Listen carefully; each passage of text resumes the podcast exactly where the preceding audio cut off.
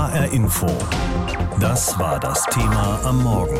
Ein Lichtblick im Lockdown. Hessens Schulen machen auf. Sehen wir es mal positiv. In den vergangenen Monaten haben unsere Kinder so viel gelernt über digitales Arbeiten, über abstürzende Computerprogramme, über schlechte Mikrofone und hakelige WLAN-Verbindungen.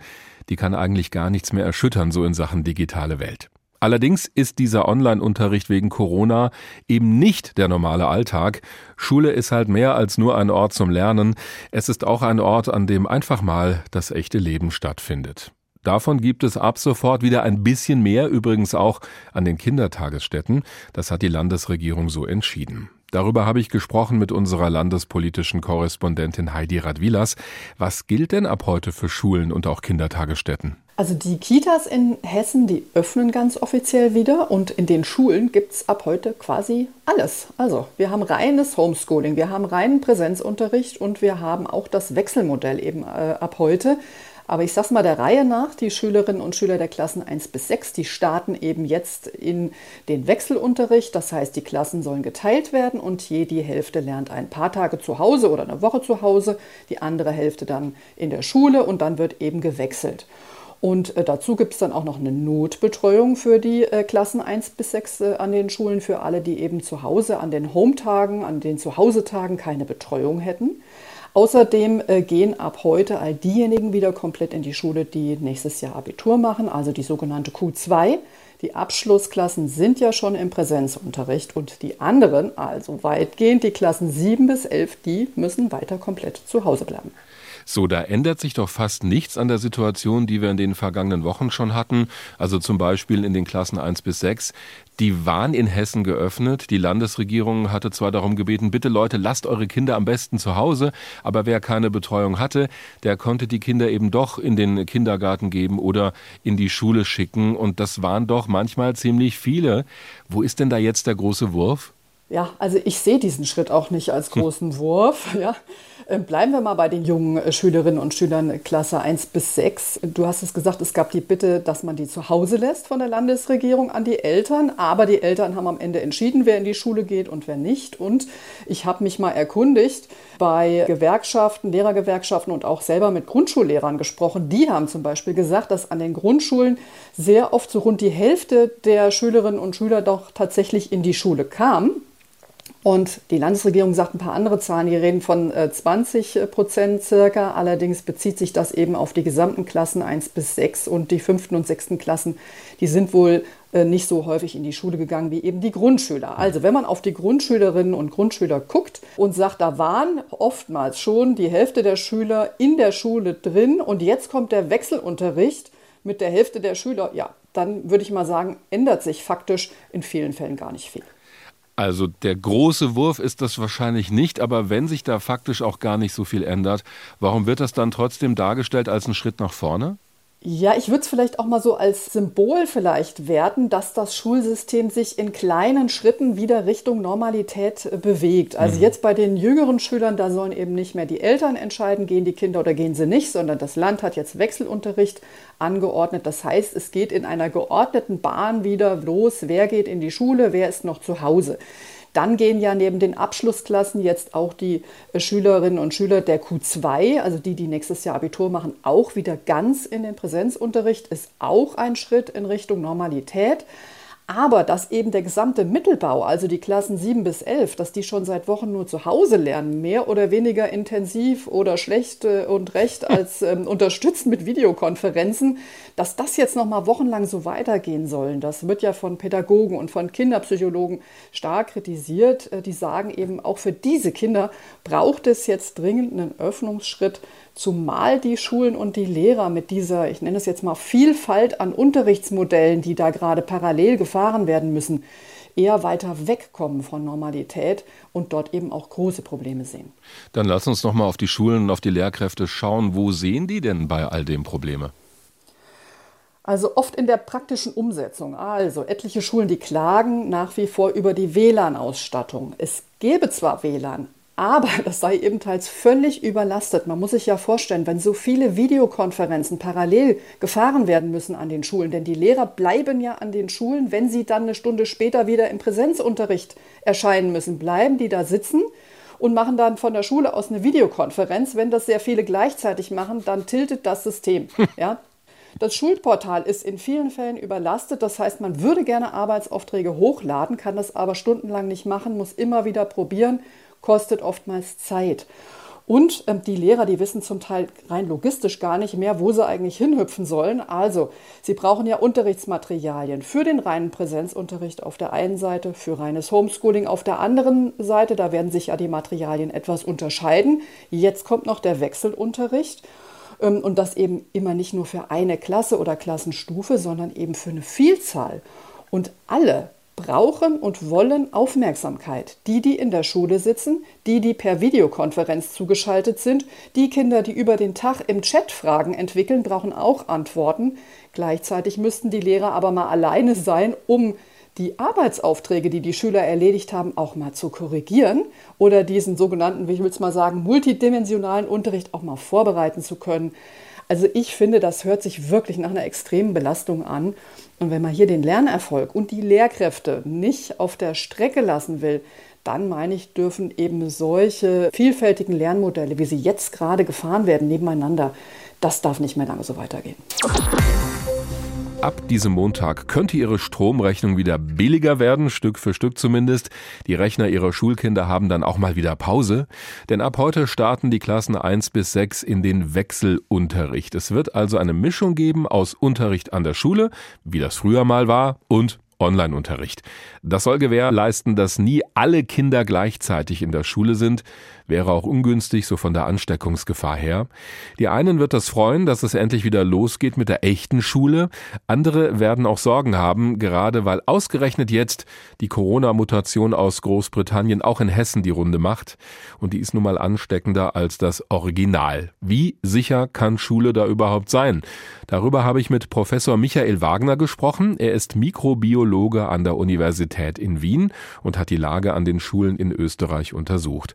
Herr Professor Wagner, die Schulen in Hessen tun ja eine Menge, Wechselunterricht und alle müssen eine Maske tragen an der Schule.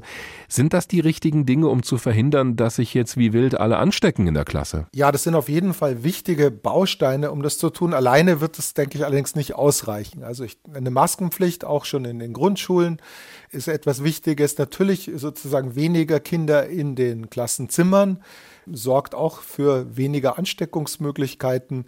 Dazu sollte aber meiner Meinung nach ein regelmäßiges Testen kommen und auch ein, ein Monitoring. Das Monitoring sollte dann mit Tests erfolgen, also mit PCR-Essays, die wirklich hochsensitiv sind, damit man immer einen Überblick hat, wie ist denn tatsächlich das Infektionsgeschehen an den Schulen und wie gut helfen diese Schutzmaßnahmen. Weil ansonsten geht man sonst immer nur von irgendwelchen Annahmen aus. Sie haben ja auch genau das in Österreich gemacht und haben schon einiges an Erfahrungswerten. Sind denn Schulen überhaupt diese befürchteten Infektionshorte oder auch Infektionstreiber oder wird die Gefahr da eher ein bisschen überschätzt?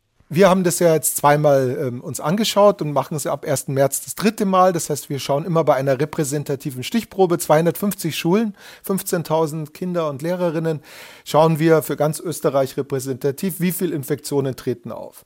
Und was sehen wir? Kinder sind genauso oft infiziert wie die Lehrerinnen. Es gibt auch diesen oft angenommenen Altersunterschied in den Infektionen. Bei uns in Österreich im Herbst gab es den nicht. Also die unter Zehnjährigen sind genauso oft infiziert als die älteren Kinder.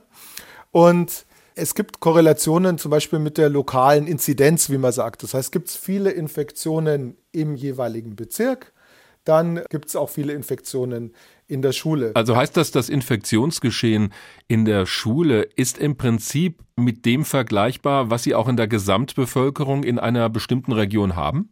Ja, wir konnten das bei einer Messung ganz gut vergleichen, weil was wir machen, ist ja praktisch eine Dunkelzifferbestimmung. Wir messen die Kinder ja nicht, wie es sonst oft passiert, wenn sie mal Symptome haben, sondern wir messen, egal ob sie Symptome haben oder nicht. Und da gab es Gott sei Dank im November auch eine Analyse bei Erwachsenen, die so vorgegangen ist in Österreich. Und wenn man da die Werte vergleicht, kommt man auf ein sehr ähnliches Infektionsgeschehen. Können Sie auch was dazu sagen, wie denn Klassenräume im Vergleich mit anderen Innenraumsituationen abschneiden in Sachen Corona? Kinder infizieren sich ähnlich leicht wie Erwachsene. Das haben wir jetzt gezeigt und gibt es auch in vielen anderen Studien, wurde das gezeigt. Und die haben natürlich auch Virenlasten im, im, Rachen, die vergleichbar sind mit Erwachsenen und die scheiden das natürlich auch aus. Jetzt denkt man immer, Kinder sind ja nicht symptomatisch, also werden sie doch äh, wahrscheinlich weniger, weil sie nicht husten so oft dann oder äh, schneuzen sich müssen, weniger Viren vielleicht als Aerosol ausscheiden in den Klassenraum. Aber auf der anderen Seite ist es natürlich so, dass Kinder oft laut sprechen, schreien und das erzeugt zum Teil mehr Aerosole, als es Husten tut. Und wenn man mit so CO2-Messgeräten in ein Klassenzimmer geht, dann sieht man, dass der CO2-Gehalt doch sehr, sehr schnell ansteigt. Das heißt, man muss dort wirklich regelmäßigst und auch lange Stoßlüften. Das ist natürlich schon ein relativ kleiner Raum mit relativ vielen Personen. Das ist etwas, was man sonst in der Pandemie ja gar nicht so oft hat. Und darum ist auch das Maskentragen natürlich so wesentlich. Die Ergebnisse Ihrer Untersuchungen fließen ja in Österreich auch ein in die Planung der sogenannten Corona-Prophylaxe für Schulen. Also da schaut man schon in die Zukunft und überlegt, was können wir machen, damit das in den Schulen möglichst gut gehandhabt wird. Haben Sie so eine Empfehlung, vielleicht auch für uns in Deutschland, was wir da übernehmen könnten? Denn ab heute geht's ja wieder los mit dem Unterricht hier in Hessen an den Schulen. Ja, ich glaube, eine wesentliche Empfehlung ist schon, äh, möglichst bald regelmäßig zu testen, damit man einfach weiß, was passiert in den Schulen und man holt zumindest die dicksten Fische sozusagen raus. Und das würde ich äh, auf jeden Fall anraten, sowas zu tun. Die andere Empfehlung ist, wir haben gesehen, in Brennpunktschulen, also wo viele Kinder mit geringeren Bildungschancen sind, sind leider die Infektionszahlen deutlich erhöht. An diesen Schulen muss man besonders, glaube ich, hinschauen mit Kommunikation, vielleicht auch mit Influencern äh, arbeiten und natürlich auch mit Testprogrammen. Da kann man sicher am meisten erreichen. HR Info. Das war das Thema am Morgen. Ein Lichtblick im Lockdown. Hessens Schulen machen auf. Eigentlich ist das Prinzip ganz einfach ab heute. Da braucht niemand einen Mathe-Leistungskurs für.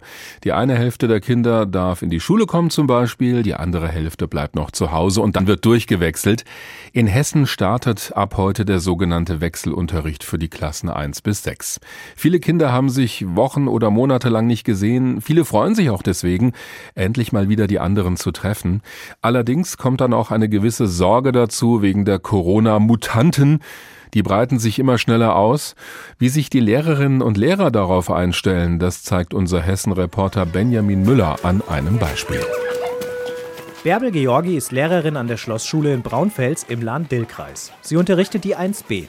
Hier kommt die eine Hälfte der Kinder an drei Tagen die Woche, die andere Hälfte an zwei. Und in der Woche drauf wird dann gewechselt. Und Frau Georgi freut sich mindestens genauso, dass ihre Kinder wieder in die Schule kommen, wie andersrum. Also es ist auf jeden Fall toll, dass die Kinder und ich, dass wir uns wieder im Unterricht sehen, dass wir uns live sehen. Wir haben uns jetzt in den letzten zwei Monaten ja bedingt durch die Weihnachtsferien und durch die Schulschließung teilweise gar nicht gesehen, teilweise nur in Videokonferenzen oder beim Austausch von Material. Und das wird auf jeden Fall toll, dass wir uns wieder sehen können. Und darin sind sich übrigens alle einig. Auch Andrea Gertenbach von der Christian Bittner Grundschule in Melsung. Für sie ist es aber auch eine Verbesserung der Arbeitssituation, vom Distanzunterricht in den Wechselunterricht zu gehen. Die Zeit jetzt war wahnsinnig anstrengend. Also der Online-Unterricht war viel intensiver, weil man natürlich online unterrichtet hat. Man hat Sachen kopieren müssen, die Eltern mussten die dann hier holen und also es hat alles eine wahnsinnige, äh, ja, wahnsinnigen Zeitaufwand gekostet einfach. Und ich habe täglich zehn Stunden gearbeitet, würde ich sagen. Die letzten Wochen waren anstrengend, sagt auch Daniela Grunert. Sie unterrichtet auch an der Schlossschule in Braunfels und ist die Klassenlehrerin der 4b. Aber eigentlich ist es nicht erst die letzten Wochen anstrengend, sondern schon viel länger. Aktuell seit einem Jahr halten wir es irgendwie durch und ähm, ja, ich hoffe, dass es ein Ende nimmt, dass es ja ich weiß es nicht, wie lange wir alle noch durchhalten, sowohl wir Lehrer als auch Kinder. Es ist einfach kräfteverzehrend. Am schlimmsten ist das ständige Hin und Her und die fehlende Konstanz, sagt sie. Und ihre Kollegin Bärbel Georgi spricht noch ein anderes Thema an, was trotz Präsenzunterricht Probleme bereiten könnte. Ab heute gilt nämlich die Maskenpflicht im Unterricht. Die Maskenpflicht bei Erstklässlern halte ich für extrem schwierig, wenn ich nicht sehen kann, wie die Kinder gucken, wenn die Kinder mich nicht sehen können. Das wird extrem anstrengend werden. Und ich bin gespannt, ob es überhaupt laufen kann. Es ist ein ständiges Abwägen, sagt sie. Handeln wir pädagogisch sinnvoll oder handeln wir im Sinne des Infektionsschutzgesetzes? Und auf die Frage, ob sie sich der Politik manchmal ausgeliefert fühle, sagt Bärbel Georgi das. Ja, extrem, natürlich. Also zum einen diese Planungsunsicherheit, die besteht. Wir wissen nie, was uns morgen erwartet. Und dann ist die andere Sache, dass viel an an der umsetzbaren Realität vorbeigeplant wird. Der Politik ausgeliefert sein, das gilt natürlich auch für die Frage der Impfung von Lehrerinnen und Lehrern. Sollen sie jetzt früher drankommen oder nicht? Andrea Gertenbach von der Grundschule in Melsung meint, ich wäre froh, wenn die Politik das nochmal überdenken würde. Das heißt, wir müssen uns den Kindern genauso nähern, wie sich Krankenschwestern ihren Patienten nähern und Altenpflegerinnen ihren Bewohnern. Ähm, ich finde, da sollte noch mal dran gearbeitet werden an dem Konzept, sodass die Grundschullehrer vielleicht doch auch früher geimpft werden können. Und so bleiben auf Seiten der Lehrer einige Fragezeichen trotz oder vielleicht auch wegen des Wechselunterrichts, der ab heute gilt. Und was wünschen sich die Lehrerinnen und Lehrer, wie es jetzt weitergeht? Daniela Grunert von der Schlossschule. Ich hoffe einfach, dass jetzt dieser Wechselunterricht bis zu den Osterferien dann erstmal so wirklich bleibt. Und ähm, was danach wieder kommt, wissen wir einfach nicht. Das ist jetzt kein Druckfehler. Ab heute öffnen die Schulen wieder für die Klassen 1 bis 6 nicht nur für eine Notbetreuung, sondern für den sogenannten Wechselunterricht. Das heißt, an einem Tag ist die eine Hälfte der Klasse dran, am anderen Tag die nächste, dann bleibt die erste Hälfte wieder zu Hause und so weiter. Wie das genau läuft, legt aber jeweils die Schule fest. Die Eltern können jetzt aber nicht mehr selbst entscheiden, ob ihr Kind in die Schule geht. Alle anderen Kinder ab der siebten Klasse müssen allerdings nach wie vor zu Hause bleiben. Da gibt's nur Ausnahmen für die Abschlussjahrgänge. Mit dem Tag heute sind Lehrerinnen und Lehrer auch potenziell wieder mehr gefährdet, sich anzustecken. Die stehen nun mal vor einer Klasse mit vielen Kindern. Deswegen beraten heute die Gesundheitsministerinnen und Minister von Bund und Ländern, ob unter anderem Lehrkräfte an den Grundschulen vorgezogen werden bei der Corona-Impfung. Bislang kommen da ja nur ältere Leute dran. Vera Wolfskämpf ist unsere Hauptstadtkorrespondentin in Berlin. Ich habe sie gefragt, wie stehen denn die Chancen, dass diese früheren Impfungen heute wirklich beschlossen werden? Gut, weil das tatsächlich viele befürworten. Also angefangen beim Bundesgesundheitsminister Spahn, auch der Bundesbildungsministerin Karliczek bis hin zu vielen Kollegen und Kolleginnen in den Ländern. Bisher sind ja Lehrerinnen und Erzieher in der Gruppe 3, der sogenannten erhöhten Priorität, und könnten eben in die Gruppe 2, die hohe Priorität, vorgezogen werden, wo auch schon Bedienstete von Polizei oder Ordnungsämtern sind. Kanzlerin Merkel und die Ministerpräsidenten und Präsidentinnen hatten das ja schon vorgeschlagen und heute Nachmittag wird es nun also beraten. Die Ständige Impfkommission, die STIKO, hat es ja nicht für notwendig gehalten, dass Lehrkräfte oder auch Erzieherinnen früher geimpft werden. Die Politik aber schon, obwohl die sich sonst immer an die Empfehlungen hält. Wie kommt es denn zu diesem Widerspruch? Naja, das ist eben die Sache einer Priorisierung. Irgendwie muss eine Reihenfolge festgelegt werden, die ethisch, aber auch praktisch funktioniert. Und es gibt auch andere Stimmen. Also zum Beispiel die Deutsche Stiftung Patientenschutz befürchtet, dass dann Schwerkranke aus der Gruppe 3 ins Hintertreffen geraten könnten. Hm. Und auch die Gesundheitsexpertin der Unionsfraktion Karin Marx warnt in der Süddeutschen Zeitung, man sollte eben nicht in schwierige Abwägungen kommen, wenn man sich da nicht dran hält an die STIKO. Aber es finden eben viele in der Politik wichtig, dass die Schulen wieder öffnen, weil Kinder und Jugendliche ja seit fast einem Jahr auch die Leidtragenden sind, schwierig für die Bildung, für soziale Kontakte. Und wenn der Schulbetrieb sicher laufen muss und gerade bei kleinen Kindern Abstand halten schwierig ist, dann kann eben eine Impfung helfen. Hat das Ganze möglicherweise auch etwas damit zu tun, dass wir ja diesen Impfstoff von AstraZeneca haben, der für ältere Leute nicht empfohlen wird und der wäre ja vielleicht schnell verfügbar, um zum Beispiel Lehrerinnen und Lehrer zu impfen?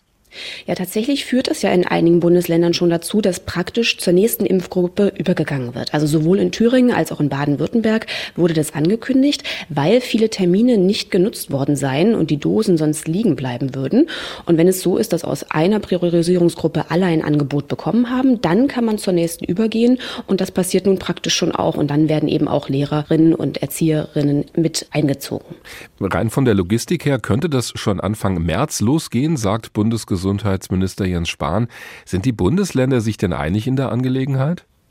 Bisher sind zumindest keine lautstarken Gegenstimmen zu hören, sondern im Gegenteil parteiübergreifend Befürworter, also SPD-Gesundheitsministerin aus Niedersachsen, CSU, Gesundheitsminister aus Bayern oder Schleswig-Holsteins Bildungsministerin Karin Prien von der CDU. Alle sagen eben, wenn die Priorisierung von Bildung ernst gemeint ist, dann müssten eben auch Lehrkräfte, Kita-Personal und andere Beschäftigte an den Schulen in der Impfpriorität weiter nach oben rücken.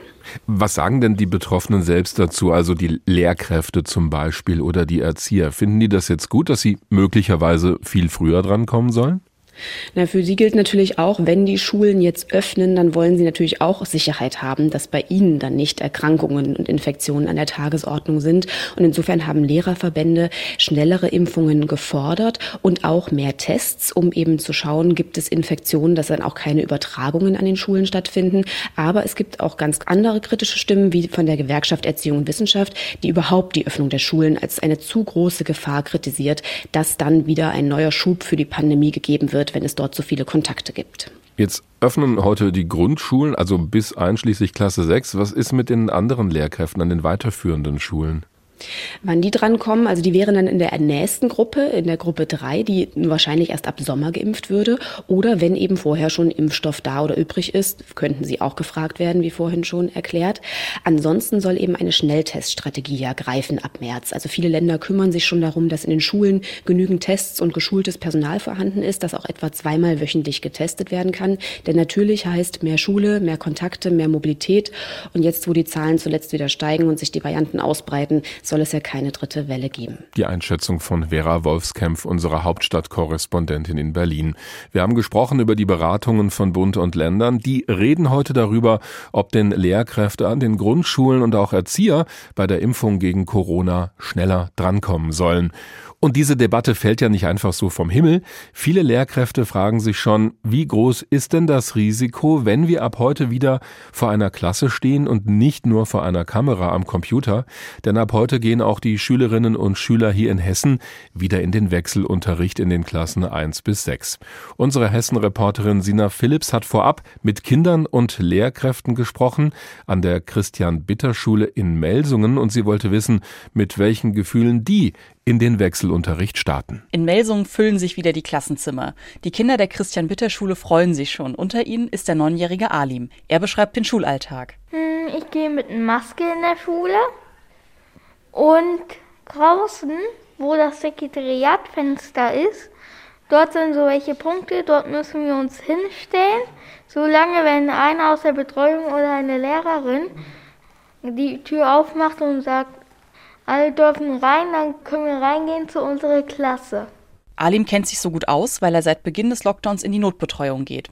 Obwohl er jeden Tag andere Kinder sieht, freut er sich auf den Wechselunterricht. Endlich meinen Klassenlehrer und Lehrerin wiederzusehen und meine ganzen anderen Mitschüler. Auch Andrea Gertenbach, die an der Christian-Bitter-Schule unterrichtet, ist froh über den Wechselunterricht.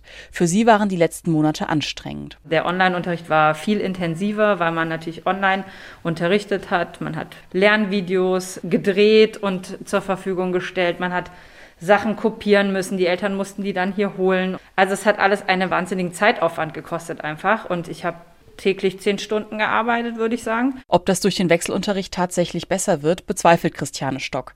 Sie ist im Vorstand der Gewerkschaft Erziehung und Wissenschaft in Kassel. Von ihren Kollegen bekommt sie unterschiedliche Rückmeldungen, aber die meisten sehen eine doppelte Arbeitsbelastung. Es reicht eben nicht, einfach nur einen Wochenplan zu erstellen, sondern wir müssen ja schon individuell gucken, wie kann ich das denn für das Kind aufbereiten, dass es auch an den zwei oder drei Distanztagen da selbstständig arbeiten kann? Dennoch hält Christiane Stock das Wechselmodell für sinnvoller als reinen Distanzunterricht. Es ist eben wirklich so, dass die Kinder unbedingt mal wieder unter Leute müssen. Wie genau der Wechselunterricht abläuft, ist von Schule zu Schule unterschiedlich. Die Christian-Bitter-Schule in Melsungen hat sich für einen täglichen Wechsel entschieden. Heißt, heute Unterricht im Klassenzimmer und morgen zu Hause. Schulleiterin Annette Freiburg begründet das so. Weil wir gemerkt haben, wie wichtig die Ansprache ist, die die Kinder von ihren Lehrern bekommen. Und gerade die jüngeren Kinder brauchen so viel wie möglich Kontakt zu anderen Kindern und zu ihren Lehrkräften. Durch den Kontakt steigt aber auch das Infektionsrisiko. Annette Freiburg denkt, dass ihr Kollegium mit dieser Situation verantwortungsvoll umgeht. Ich glaube, dass wir alle keine Angst haben, aber einen hohen Respekt vor dem, was uns umgibt. Respekt bedeutet, dass äh, sie sich selbst sehr gut schützen und ordentlich die Masken tragen. Außerdem werde weiterhin regelmäßig gelüftet. Für die Kinder sei es einfach wichtig, wieder in die Schule gehen zu können, betont Annette Freiboth. Und die freuen sich auch darauf. Drittklässlerin Nelly weiß schon ganz genau, was sie in der ersten Pause machen möchte. Auf jeden Fall spielen, das ist klar. HR Info. Das Thema. Wer es hört, hat mehr zu sagen.